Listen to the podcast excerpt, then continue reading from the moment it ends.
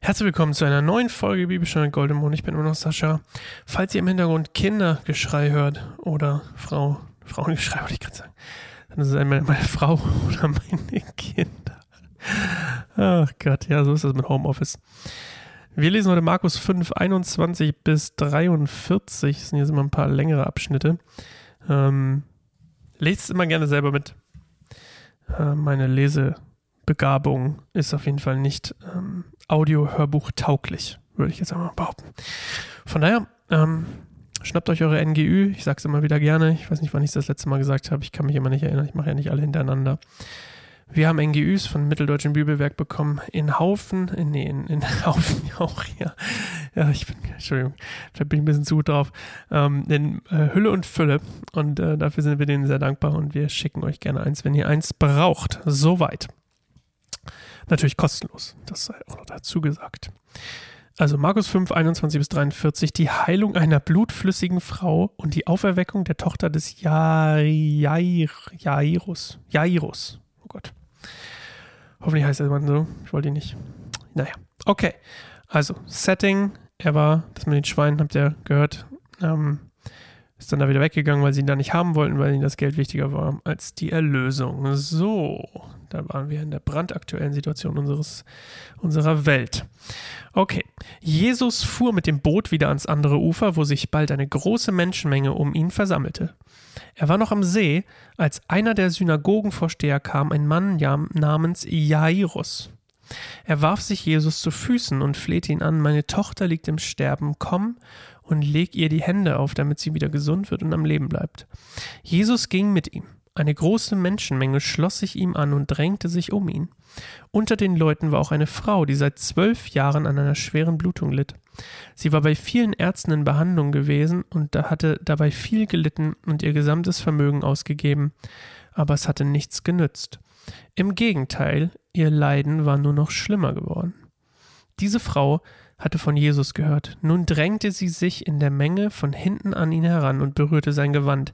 Denn sie sagte sich, wenn ich auch nur sein Gewand berühre, werde ich gesund. Und wirklich im selben Augenblick hörte ihre Blutung auf und sie spürte, dass sie von ihrem Leiden geheilt war.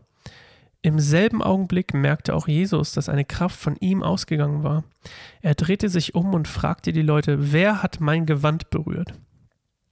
Kurzer Einschnitt in den Punkt sehr spannend. Alle Leute berühren ihn, nur einer tut's im Glauben. Und das fällt ihm auf. Seine Jünger erwiderten, Du siehst doch, wie sich die Menschen um dich drängen, und da fragst du, wer hat mich berührt? Aber Jesus blickte in der Menge umher, um zu sehen, wer es gewesen war. Zitternd vor Angst trat die Frau vor, sie wusste ja, was mit ihr geschehen war. Sie warf sich vor Jesus nieder und erzählte ihm alles, ohne etwas zu verschweigen. Meine Tochter, sagte Jesus zu ihr, dein Glaube hat dich gerettet, geh in Frieden, du bist von deinem Leiden geheilt. Während Jesus noch mit ihr redete, kamen einige Leute vom Haus des Synagogenvorstehers. Deine Tochter ist gestorben, sagten sie zu Jairus. Was bemühst du den Meister noch länger? Jesus hatte zugehört. Er wandte sich zu dem Synagogenvorsteher und sagte, Du brauchst dich nicht zu fürchten, glaube nur. Dann ging er weiter, erlaubte aber niemanden, ihn zu begleiten, außer Petrus und Jakobus und dessen Bruder Johannes.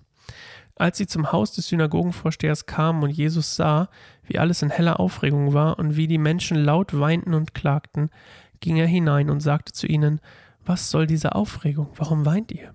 Das Kind ist nicht tot, es schläft nur. Da lachten sie ihn aus. Er aber schickte alle hinaus, bis auf den Vater und die Mutter des Mädchens und die Jünger, die bei ihm waren.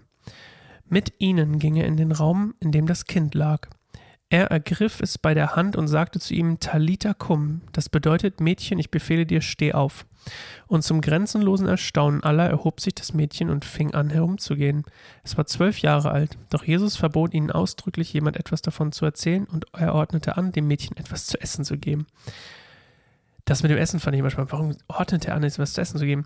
Also was ich gefunden habe dazu ist, ähm, dass hier ganz deutlich darauf hingewiesen werden soll, dass das Mädchen wieder nicht, also dass es wirklich wieder am lebendigen Leben ist sozusagen und dann natürlich auch was zu essen braucht.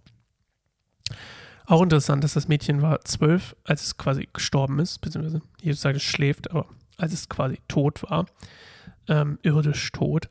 Und die Frau hatte zwölf Jahre ihr Leiden, also auch wieder Keine Ahnung, fand ich nur spannend. Habe ich irgendwie mal, habe ich irgendwie gemerkt. Und ähm, die Auslegung dafür ist, dass die Frau quasi diese, dieses Leid hatte, die Blutung, zwölf Jahre lang in Isolation lebten, leben musste, weil quasi ja sie ja quasi unrein war. Und äh, das war quasi, als wäre sie eine lebende Tote. Und ähm, das Mädchen quasi, das dann tot ist mit zwölf. Also beide sind eigentlich tot und sind dann wieder zu Leben, zum Leben erweckt worden, nach zwölf. Mit zwölf oder nach zwölf Jahren. So, was ich ja extrem krass fand an der ganzen Geschichte hier, und das hat mich auch ganz doll, ähm, das finde ich auch immer noch ganz, ganz toll an dieser Stelle. Alle Leute, ich habe es ja vorhin schon gesagt, alle Leute berühren ihn. Alle Leute berühren ihn. Das, wenn wir das mal abstrakt, abstrahieren, auf nicht sein Gewand, sondern auf, auf den Glauben an sich. So viele Menschen haben Berührung mit dem Glauben. So viele Leute haben Berührung. Jedenfalls ist das so meine, meine Gedanken gewesen, die ich dazu hatte. So viele Menschen haben Berührung mit dem Glauben. Und wir haben ja vorher schon gelesen, das Gleichnis vom Sämann und den Dornen und den, die kurz auflodern, die, die, die, ähm, die Wurzeln kurz keimen, die Saat kurz auflodern und dann sofort wieder von den Dornen erdrückt wird oder von den Vögeln aufgepickt und was auch immer. Und ich finde es so spannend, dass so viele Menschen ihn berühren und so einen Hype um ihn haben. Aber nur eine einzige hier wird hier benannt. Die Frau berührt ihn im Glauben. Also, das ist doch mal extrem krass. Das ist doch mal extrem krass. Und ich habe mir gedacht, wie viele Menschen haben Berührung mit dem Glauben? Aber wie viel vertrauen wirklich Jesus? Wie viel vertrauen wirklich Jesus? Das ist ja die Grundvoraussetzung dafür, dass ich Jesus nachfolge, ist, dass ich ihm vertraue, dass ich an ihn glaube. Das ist, ich will nicht immer sagen, das ist das Gleiche, aber es ist im Prinzip ein Kern davon. Und das fand ich halt faszinierend, darüber mal nachzudenken. Ähm, für mich zumindest. Und ja, Jesus nimmt sich dann die Zeit, also ihr müsst das euch auch so vorstellen, ne? da kommt der Papa an und sagt, hey, der Jesus ist da, holy moly, der kann meine Tochter retten, die gerade im Sterben liegt. Was für eine glückliche Gegebenheit. Und dann geht Jesus während Jesus auf dem Weg zu seinem Haus ist, kommt diese Frau, berührt ihn und Jesus redet mit ihr. Das steht ja hier extra. Ich habe, guck mal, wo stand es denn hier? Ähm,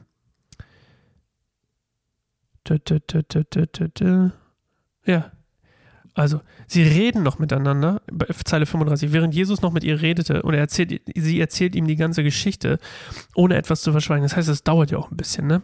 Während der Papa quasi denkt, so, meine Tochter, die gerade im Sterben, du hast hier Zeit zu quatschen, da wäre ich aber ganz schön ungeduldig. Aber Jesus ist da gar nicht ungeduldig, weil Jesus ja schon weiß, was passieren wird, weil er hat die Macht, den Tod zu besiegen. Jetzt schon. Reich Gottes ist ja schon durch ihn quasi Vorgeschmack angebrochen. Und im Reich Gottes gibt es ja kein Tod. Und kein Leid. Also im Himmel. Haha. Das heißt, der Mann zweifelt natürlich. Logischerweise würde er das nicht tun. Und die Leute lachen ihn ja auch aus, als er, als er dann sagt, nee, die schläft nur. Also temporär, Schlaf ist ja temporär. Und dann ähm, weckt er sich einfach wieder auf. Faszinierend, oder? Also er hat einfach die Ruhe weg. Jesus hat die Ruhe weg. Das ist einfach auch wieder schön. So. Mehr habe ich nicht zu erzählen. Wir sehen uns morgen wieder. Das war eine schöne Folge. Bis dahin, macht's gut. Ciao.